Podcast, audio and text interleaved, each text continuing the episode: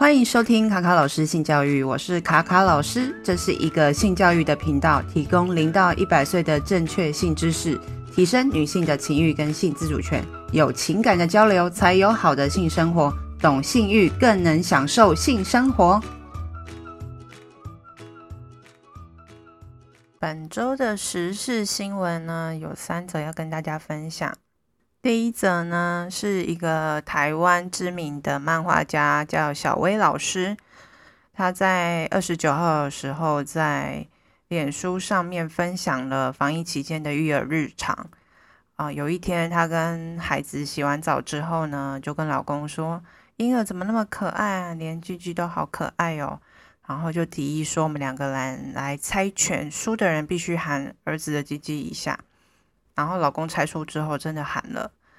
还说口感很像粉肠哎。然后小薇老师自己也好奇的含了一下，然后再把啊、呃、他儿子画在这个漫画里面说：“哦，你们有想过我的感受吗？”帮这个婴儿画了一个 OS，再把这个过程呢跟这个内容放到他的脸书上面，然后结果引起了许许多网友们的讨论。包含在 D 卡上面啊，然后很多网友就说这样已经涉嫌了性侵吧，而且还报警。然后小薇老师就紧急删除了这个贴文，在隔天还发出了道歉启事。他就说以后对于育儿教养的创作题材选择会更加谨慎，然后也关闭了脸书，表示反省。然后这个 po 文并没有获得网友们的认同，很多网友们认为他对于这个不良行为的道歉，仅说会谨慎一点，没有诚意可言。然后吕秋远律师，嗯，还特别因为这则贴文还提到说，任何人都有身体自主权，包含婴儿也是。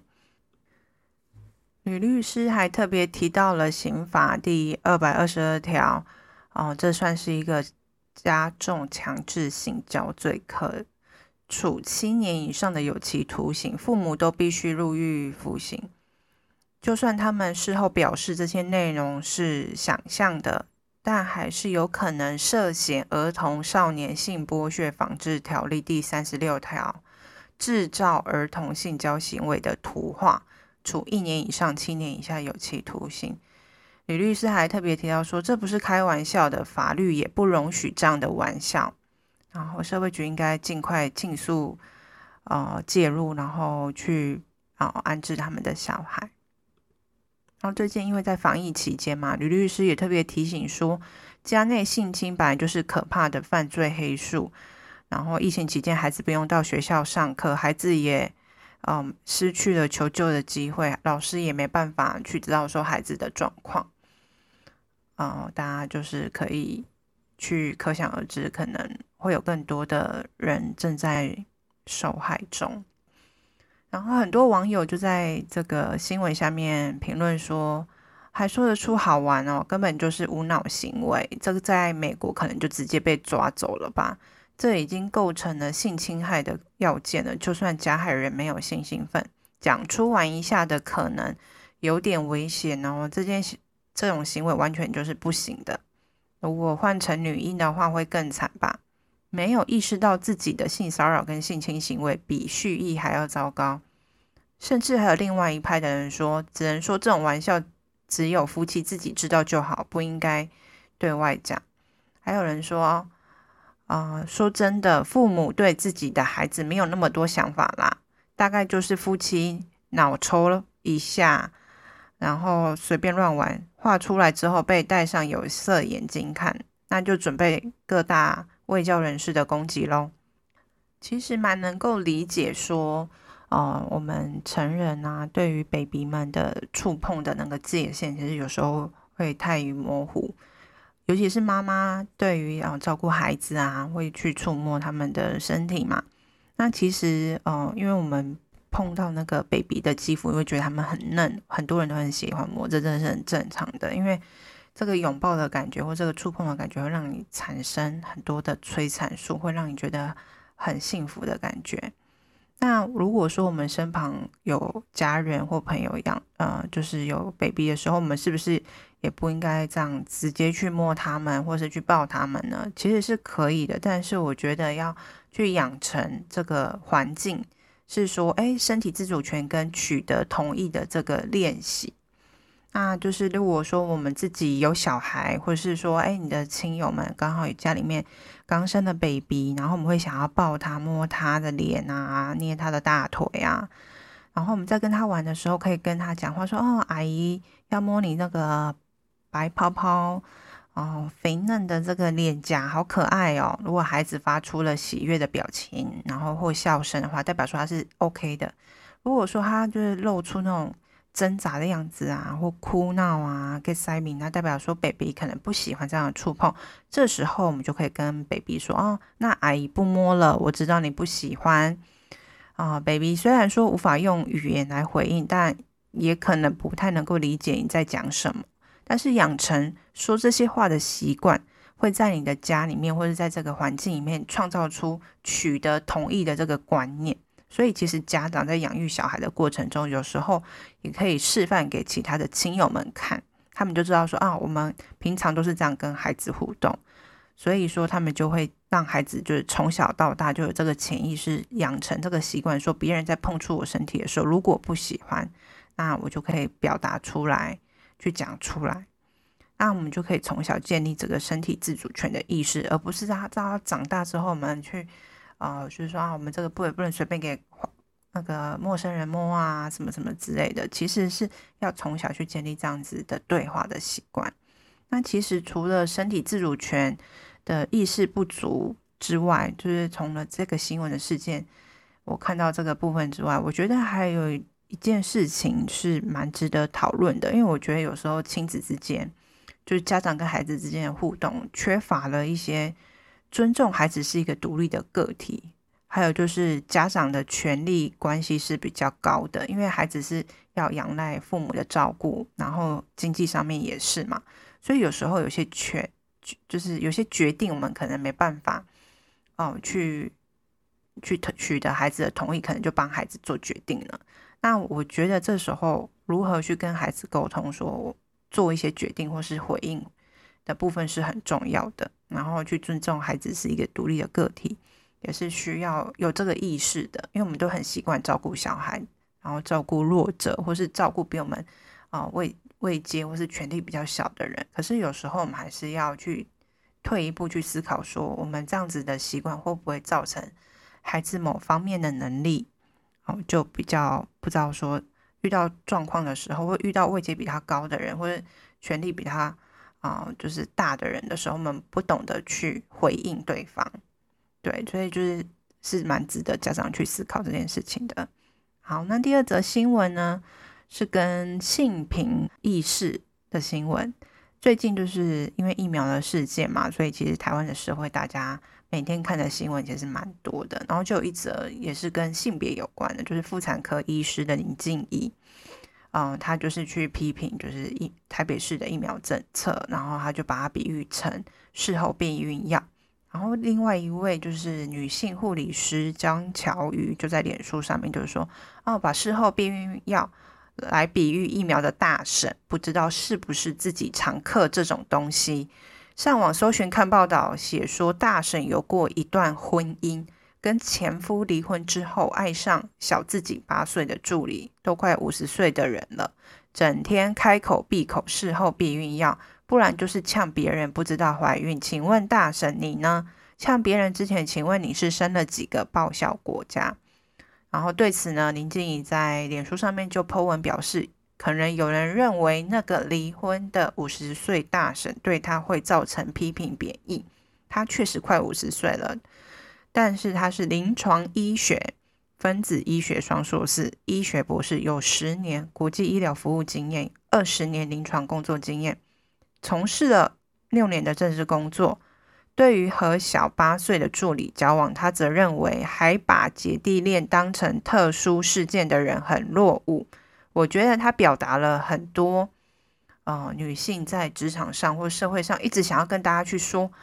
我很努力的在生活，我是个非常专业的人。无论我是不是一位女性，无论我的年龄、婚姻是不是有小孩？感情的状态怎么样？请你看见我的专业好吗？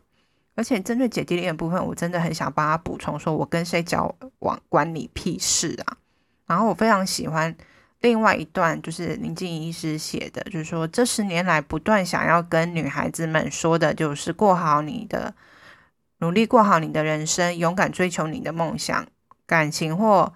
关系的结束，不要当成自己的失败。有人爱很好，自己爱自己更好。每个人的人生都有自己的价值，老天会赋予你的责任跟别人不一样，没关系。我觉得这一段话真的很棒，而且蛮鼓励，就是让我有产生共鸣的。然后后来这则新闻啊，就是因为其实蛮多地方都有这一则的报道嘛。然后我看到其中有一个网友们的留言，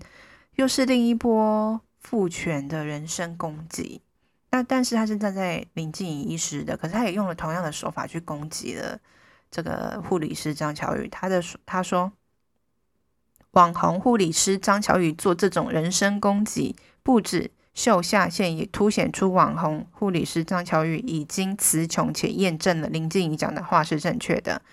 网红护理师张巧宇无法以理辩护，只能泼妇骂街，真可怜。所以他又讲了泼妇骂街，又是一个以性别的方式去攻击女性的这种名词。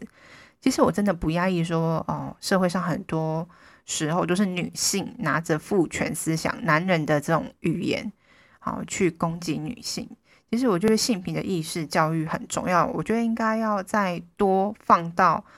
很多的科目里面去，包含国语跟国文课，像这种泼妇骂街啊，就是也是在批评女性的这种话，也会让很多人就是很容易内化，说，哎，我当我们在批评一个人的时候，也会把这些性别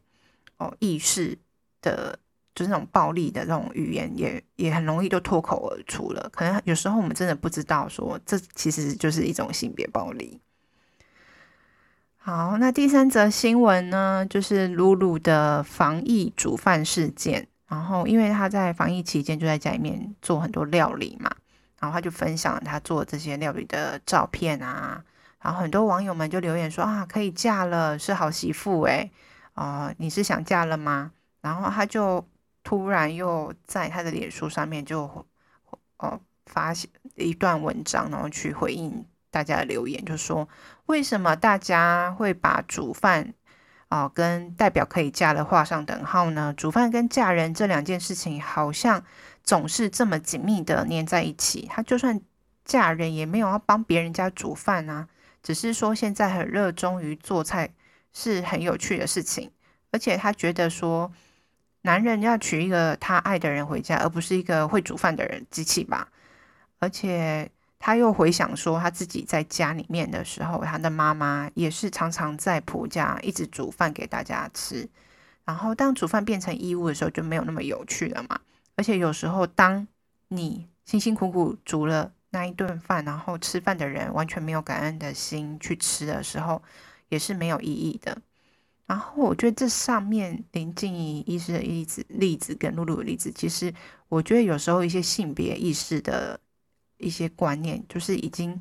啊、有时候很难去改，是因为我们从小到大的这个成长环境，父母们的口头禅、亲友们的口头禅跟问候语，已经内建了一套语言的反应系统了。所以有时候我们讲了一些话，就自动会有下一句，就像我们念《三字经》一样，就人之初，我们下一句就接性本善嘛。那我们有时候像我自己有交往的稳定交往的对象，很常很多人就会讲说：“那你什么时候要结婚啊？”或者说，有些人结婚就会问说：“哎，那你什么时候要生小孩？”感觉我们的问候语，或是我们的有一些对话，就变成是自动反应，都是跟这个很传统的性别刻板印象要去回应的一些话语，所以我们都不知道说：“哎，这些话其实是让人家会觉得不舒服的。”然后也没有意识到说：“哦，这件事情是呃跟性别有关的。”而且最近因为防疫的。呃，生活很多妈妈们必须在家，一边又要育儿，一边又要工作，一边又要做家事，所以就很忙碌。嗯，我就觉得说，女生好像在